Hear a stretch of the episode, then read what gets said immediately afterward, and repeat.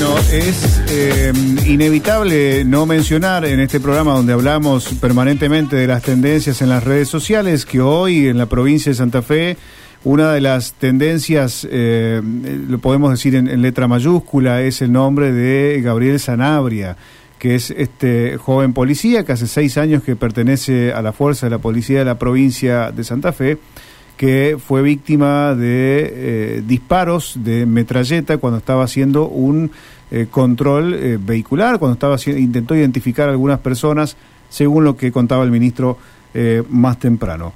nosotros estamos en contacto con una de sus tías y sabemos que los familiares están muy consternados por estas horas y Guadalupe tiene la amabilidad de atendernos en medio de este, de este momento de dolor y, tan difícil, ¿no?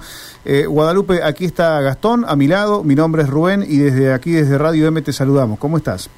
Buenas tardes, buenas tardes a todos. Gracias por atendernos estos minutos, Guadalupe. Imaginamos, bueno, que, que no es para nada sencillo lo que atraviesa la familia, ¿no?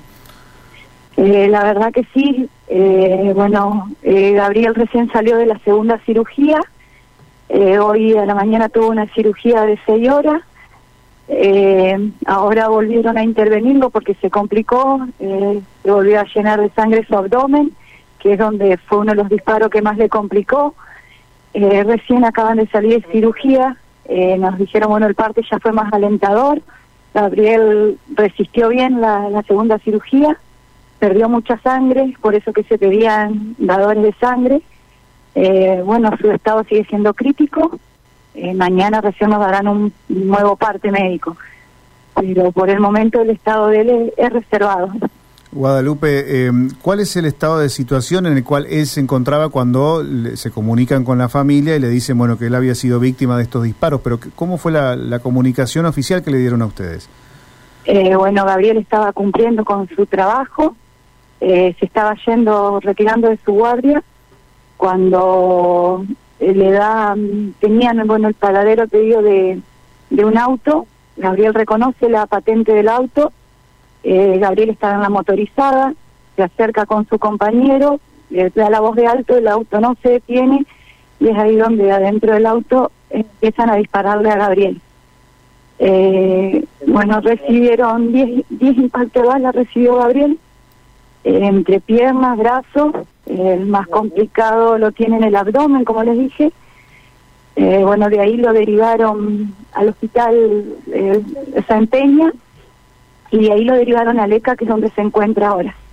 Mm. Eh, los familiares, no, eh, mi hermano, que es el papá, lo notifica mi, un hermano mío que también es policía, trabaja en Rosario, él entraba a su guardia y lo notifican a mi hermano y es el que empieza a avisar a la, a la familia hasta luego, bueno, eh, la jefa de mi, de mi sobrino se comunicó con mi cuñada, la mamá, y luego con mi, con mi hermano.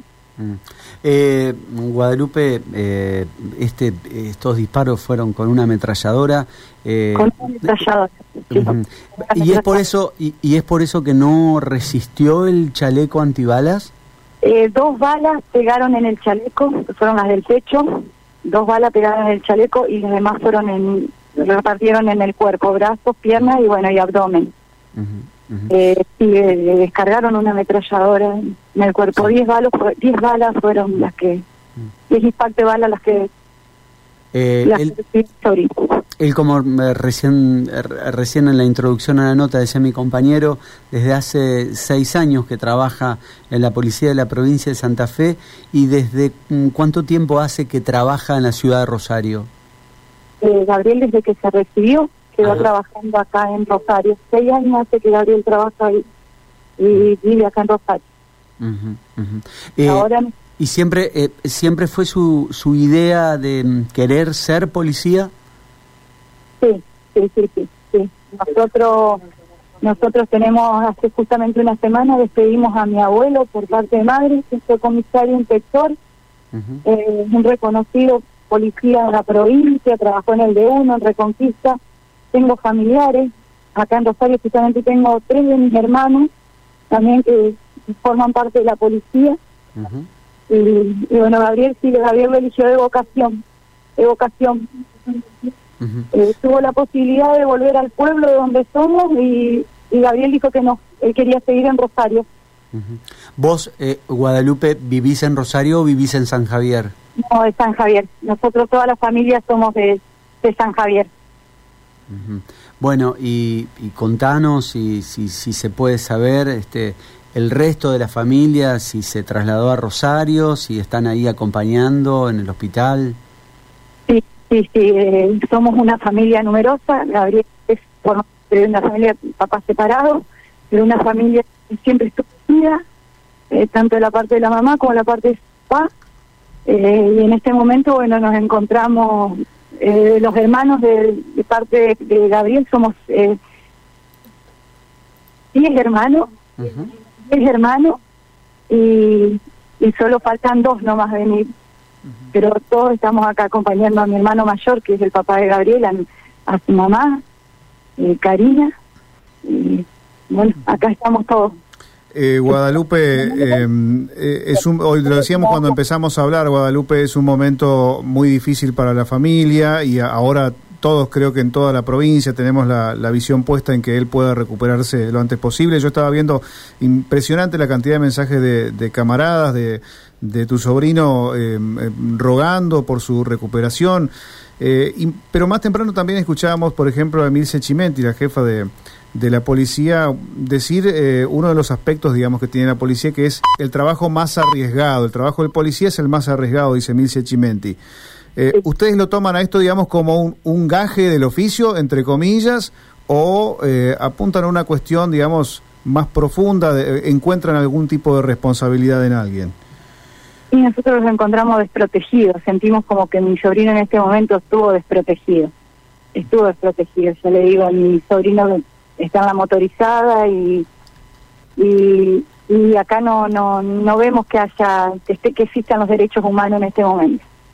Eh, sí, vos dijiste, bueno, de todos los compañeros, los camaradas, eh, yo en nombre de toda mi familia quiero agradecer en serio sentido a toda la provincia, a todo, todos los compañeros, toda la gente que, que nos ofreció su ayuda, eh, una palabra de aliento, rezando, ofreciéndonos para dormir, para trasladarnos.